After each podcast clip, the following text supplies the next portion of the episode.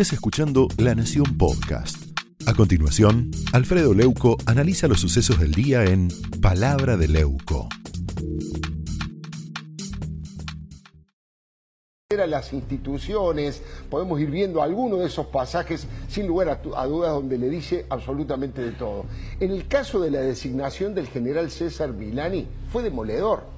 Qué tosudez de Cristina, dijo Alberto, se encaprichó con vudú y pagó un enorme costo. ¿Cuánto pagará por sostener a un encubridor de desapariciones. Mire, lo cuento ahora, porque hace dos días lo sacaron del sarcófago a Milani a propósito de esa opereta berreta y floja de papeles para acusar a Macri de colaborar con el golpe de Estado en Bolivia. Ocurre algo insólito. Son tantos los cachetazos políticos que Alberto le pegó a Cristina por la televisión que Juntos por el Cambio podría hacer campaña solo con esos archivos. Mire, desde que celebraron el matrimonio por conveniencia y ese pacto espurio de cumplimiento imposible que llevó a Alberto a la presidencia, se siguen hostigando y despreciando, pero no lo hacen en forma explícita y pública, lo estuvieron disimulando, siguieron esa guerra de misiles, pero en forma subterránea. Pero avanzó tanto Cristina, avanzó tanto Cristina, que hoy lo tiene Alberto contra las cuerdas. Hasta hubo un sincericidio explícito cuando Alberto en La Plata dijo, sin ponerse colorado, Cristina, hice lo que me mandaste. Yo hice lo que me mandaste. Ella lo fue vaciando de contenido, ¿no? Le fue comiendo las piezas del ajedrez del poder y de los funcionarios que no funcionan, y es una realidad de extrema gravedad institucional que llegó a decir a la diputada Mariana Zubik, aquí en este estudio, en el programa de Majul, que el presidente es un ejemplo de indignidad y humillación. Dice Zubik, nadie arrodillado y envilecido puede sostenerse. Bueno, pasó aquí en el programa de este domingo de Luis. En los últimos días, y tal vez porque Alberto vio el abismo, bueno, los cruces con la reina Cristina y con el príncipe heredero Máximo fueron ya explícitos, fueron en actos públicos. Es una realidad que si se sostiene en el tiempo puede impactar con fuerza en los resultados electorales y en los dos años que le quedan de mandato si el oficialismo gana las elecciones del 12 de septiembre, con las listas llenas de camporistas, leerán esos resultados como un cheque en blanco para seguir avanzando hacia el chavismo santacruceño, pro-cubano y pro-Nicaragua. Ahora, si las urnas muestran una mayoría de voto castigo, bueno, van a dejar a Alberto como un espantapájaros desnudo y como el mariscal de la derrota. Ahora, ¿qué pasó? Bueno, como siempre la que abrió el juego y el fuego fue Cristina, hablando de la causa Cunitas, con una chicana, dijo que procesaron a todos, dijo Cristina Goyana, Kreplak, menos a quien era el ministro Juan Mansur, que es el actual gobernador de Tucumán. Cristina tiene una regla de los 70, ni olvido ni perdón. Solo puede llegar a disimular eso por conveniencia, como en el caso de Alberto Presidente. El 9 de julio, en la histórica Casa de la Independencia, Alberto resaltó con varios elogios que Mansur era su amigo no le soltó la mano frente al embate de Cristina. Es que intenta, sí, tardíamente, desde el subsuelo de su imagen, Alberto, recomponer los vínculos con los gobernadores SCA. Veamos lo que dijo en ese acto sobre Mansur.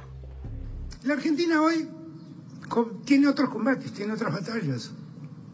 Lo ha dicho con mucha elocuencia el gobernador que es mi amigo. Bueno, Máximo, Máximo, con Máximo fue mucho más duro todavía, porque en la historia de esa relación hay que notar algunos hitos. Cuando Alberto estaba en el llano, dijo textualmente, todos los militontos se creen revolucionarios y son tristes repetidores de mentira. Ese dardo se los tiró a los camporistas. Después de la unidad, ya no por amor, sino por espanto, Alberto elogió la capacidad política y el futuro de Máximo Kirchner. Pero hace unos días, en diputados, Máximo le disparó directo al pecho a Alberto. Enojado, dijo que no quería un país que cediera a los caprichos de los laboratorios extranjeros. Después quedó claro que se refería a los norteamericanos. Y se preguntó qué pasaría con el acuerdo con el Fondo Monetario si se bajan los pantalones de esa manera simplemente con un laboratorio. Escúchelo a Máximo.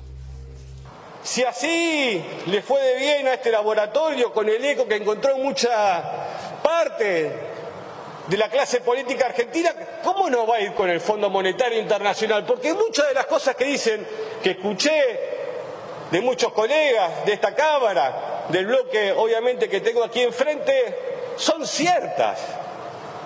¿Cómo vamos a hacer para exportar más? ¿Cómo vamos a hacer para producir más? Y al mismo tiempo preguntarle, ¿qué vamos a hacer con el Fondo Monetario? Porque si un laboratorio nos obligó a tener que cambiar todo el andamiaje, ¿qué vamos a hacer con el Fondo Monetario? Quedó clarito, ¿no? Mire, Santiago Cafiero, que dicen que es el alter ego de Alberto, está, acababa de anunciar en el recinto que se había firmado un acuerdo con Moderna para la provisión de 20 millones de vacunas. No aclaró, claro, que van a venir el año que viene. Pero esta vez Alberto no se tragó el sapo en silencio. ¿eh? Le contestó que antes de ceder y de perjudicar a los intereses del, del pueblo argentino, se iba a ir a la casa. Este, este tape hay que guardarlo en la memoria.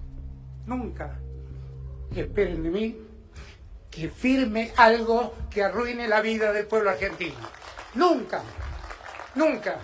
espero que me entiendan, porque si alguien espera que yo claudique ante los acreedores o que claudique ante un laboratorio, se equivoca. No lo voy a hacer. Antes me voy a mi casa. Conmocionado, ¿eh? No lloró de casualidad. ¿Eh? estaba absolutamente conmovido. Mire, a este nivel llegaron los cruces. Y no fue una expresión muy positiva para el futuro del frente de todos.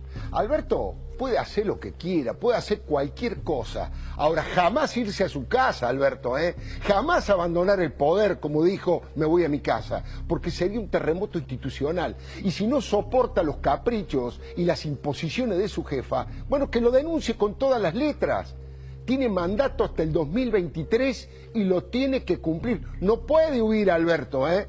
Se tiene que hacer cargo de todo.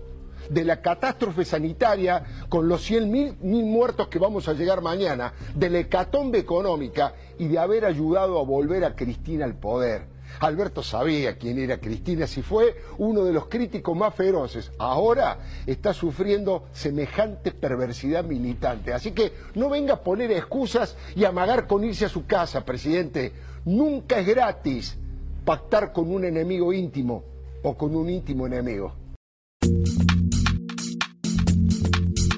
Esto fue Palabra de Leuco, un podcast exclusivo de la Nación. Escucha todos los programas de La Nación Podcast en www.lanacion.com.ar. Suscríbete para no perderte ningún episodio. Estamos en Spotify, Apple Podcast, Google Podcast y en tu reproductor de podcast favorito. Seguí escuchando La Nación Podcast.